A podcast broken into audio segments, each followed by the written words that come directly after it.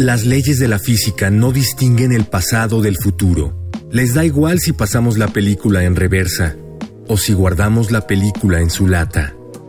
Sergio de Régules. En el papel. En la pantalla. En las ondas.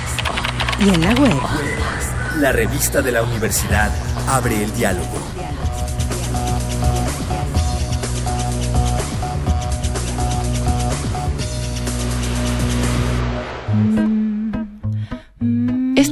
En la revista de la universidad hablamos de tiempo. Nuestro invitado es Diego Vidal, un físico especializado en geometría no conmutativa y teoría cuántica de campos. En otras palabras, se dedica a la física de borde y de frontera. Ideológicamente, creo que definirse como una persona buena o mala en este mundo es complicada, así que yo me quedo con me quedo satisfecho pensando que soy una persona justa y que puedo mejorar el mundo una taza de café a la vez. Puesto que a Diego le gustan la justicia, la precisión y el equilibrio, la física satisfizo su obsesión por explicaciones claras. Todo empieza a tener sentido, todo empieza a encuadrar. Llegas a tu primer curso de relatividad general y te das cuenta que el tiempo es lo que no cuadra. Entonces dices, ah, carajo. Pero es muy bonito. Cuando algo no cuadra, solo te seduce en física, porque te enseñan que por 300 años todo cuadro, porque ya lo estás viendo 300 años después. Y entonces ves algo que no cuadra y dices, lo necesito entender. Y pues te empiezan a, empiezas a ver los fallos, que son fallos más que nada humanos. Creamos una teoría que nos excede y entonces ahora tenemos que parcharlo con otras teorías para entender la entidad, el tiempo en sí. Con Diego trataremos de entender si son posibles los viajes en el tiempo que la ficción imagina con tanto entusiasmo. Einstein lo que le enseñó a la raza humana es que el espacio y el tiempo no es un escenario donde las cosas simplemente pasan, sino también tiene un rol activo como personaje, es decir, tiene una dinámica. Esa dinámica es curvatura y cuando hay curvatura se expresa como gravedad. Entonces sí hemos recordado el ejemplito este de Sagan, de pones la sábana, le pones una canica y entonces orbitan todos los planetas, es un poco la idea. Pero es eh, todo el espacio-tiempo el que se tiene que tomar en cuenta, no solo el espacio y no solo el tiempo. Y empezar a geometrizar el tiempo es una cosa que ya se te empieza a calentar el cerebro. No sé, cómo el tiempo puede tener geometría, pero puede tener. Y entonces ahí es primer acertijo. ¿Por qué tiene geometría? La geometría responde a la energía que esté en esa región.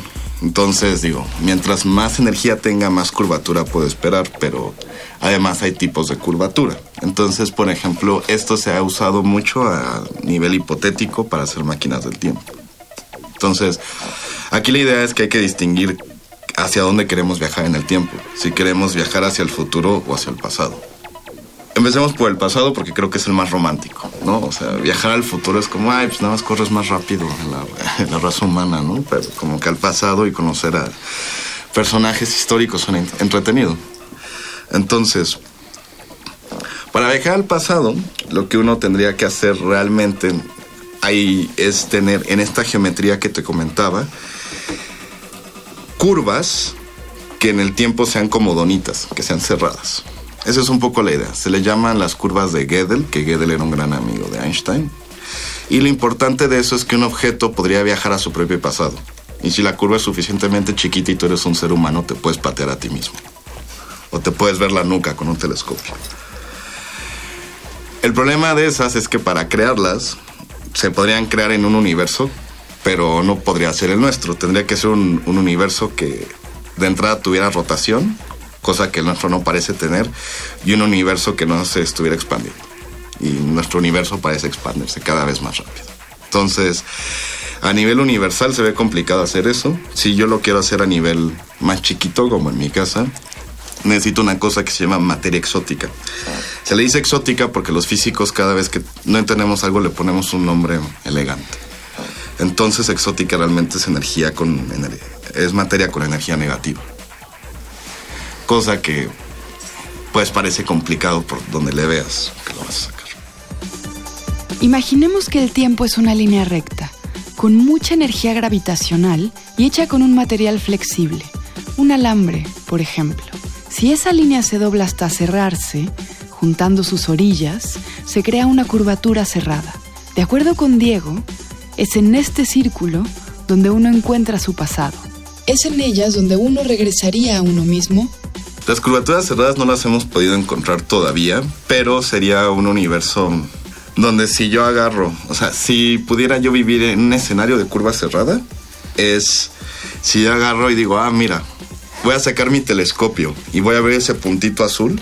Si yo viviera en una curva cerrada, existe la posibilidad de que ese puntito azul fuera el planeta desde donde yo estoy observando que de pronto con el telescopio me esté viendo la nuca. Entonces es como poder regresar a mi pasado. Sería como este video de Kylie Minogue de Coming to My Work que se le empieza a repetir el mundo. Así, ese, eso sería una curva cerrada. Aunque creo que es un ejemplo muy noventero. Regresar a ti mismo es una curva cerrada en el tiempo. Porque te, eso es un problema. Eso te diría, este viaje en el tiempo está limitado a tu existencia. Entonces es un viaje en el tiempo que es el control Z de mi vida, de ups, me equivoqué acá y me gustaría regresar. Pero no podría llegar y decir, bueno, vamos a impedir la Segunda Guerra Mundial. Porque pues yo no nací para ese entonces si quisiera regresar más allá de las, de, o sea, más allá, no podría usar una curva cerrada. Tendría que usar otro tipo de mecanismos, que básicamente eso sí violan un principio básico que nos encanta a los físicos, que se llama causalidad. Violar causalidad es como un no-no en la física, porque pues entonces, si el, si la consecuencia puede ir antes que la causa, se nos acaba todos nuestros esquemas de mundo viable y describible por el raciocinio. Entonces como que ese es un no se puede tanto. En la ficción, las máquinas de tiempo han resuelto nuestra obsesión por controlar lo incontrolable, las fuerzas del universo que determinan nuestra cotidianidad, que nos limitan a un pasado, un presente y un futuro constantes. Doctor Who en Doctor Who hacen eso, no sé, se mete al TARDIS y entonces viaja en el tiempo y puede visitar la historia. A él sí la causalidad le viene valiendo un pepinillo, pero pues es así, o sea, él sí se puede ir a cualquier punto de la historia.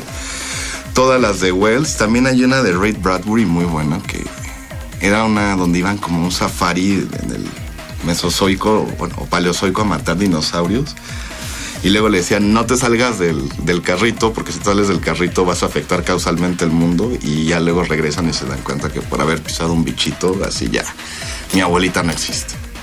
Entonces, así una distopía padre. Pero sí, bueno, eso en general implica que violemos causalidad, y eso en general implica, si lo queremos hacer, viajar más rápido que la luz. Y eso, pues, parece ser que es un poquito imposible. Viaje en el tiempo también puedes crear singularidades en el tiempo. Por ejemplo, un agujero de gusano. Con un agujero de gusano yo puedo viajar en el tiempo. La idea es sencilla, haces que un, extremo del agujero de, gusano siempre tiene dos extremos, ¿no? Haces que un extremo viaje acelerado respecto a otro o que esté cerca de un campo gravitacional muy fuerte. Y entonces ese extremo, el tiempo va a transcurrir mucho más lento ahí que en el otro. Entonces, pues ya depende si vas de uno al otro, si avanzaste en el futuro o avanzaste en el pasado, en el tiempo.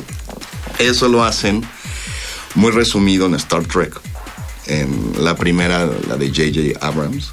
Pero ahí la bronca es que dicen, bueno, como soy J.J. Abrams y me gusta mucho que nadie entienda mis guiones, le voy a meter multiversos y entonces eso no solo fue un viaje en el tiempo, sino que al viajar en el tiempo abrieron un nuevo universo cuando abres, cuando viajas en el tiempo, sí existe la posibilidad, dependiendo en qué teoría de descripción del universo creas, de abrir una nueva línea de tiempo.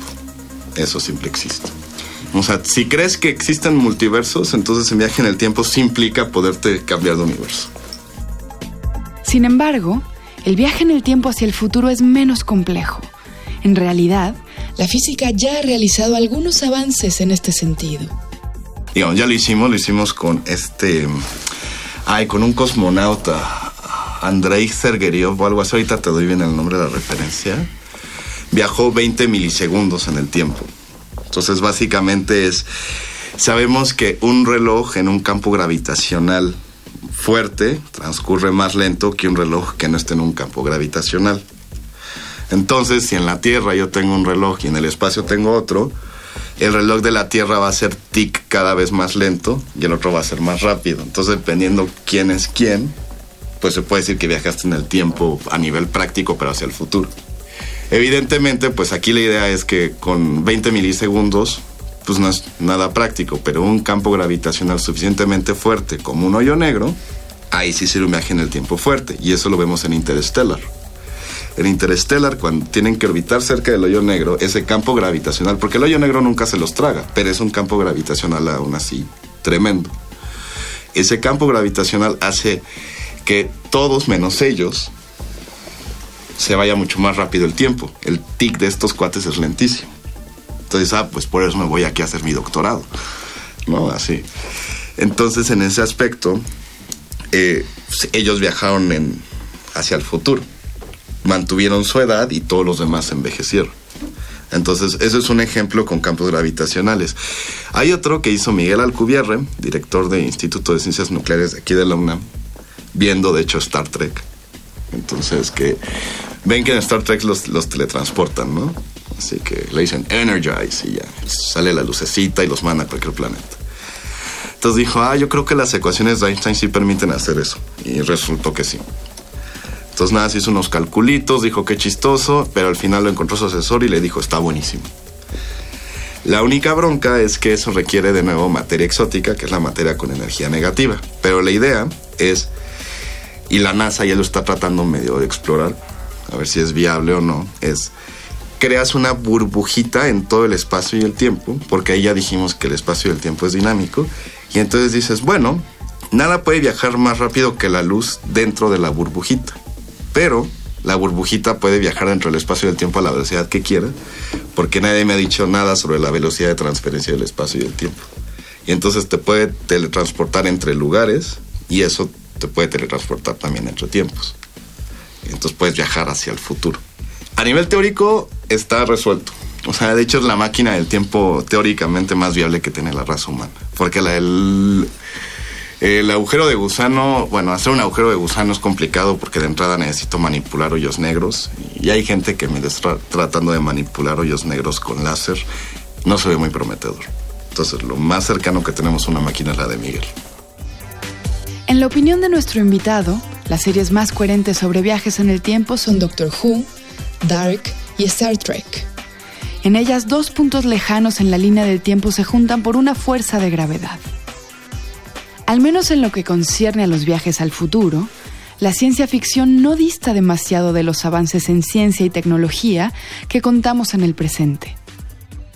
Llegamos al fin del programa, pero si quieren saber más sobre viajes en el tiempo, les recomendamos el artículo titulado Filosofía para viajar en el tiempo, de Miguel Ángel Sebastián y Angélica María Pena Martínez. O bien, la reflexión humorística de Juan Pablo Villalobos titulada La máquina del tiempo. Gracias a Yael Vais, Miguel Alvarado y Andrea González. Yo soy Elvis Liceaga. Hasta pronto. Este programa es una coproducción de la Revista de la Universidad de México y Radio UNAM.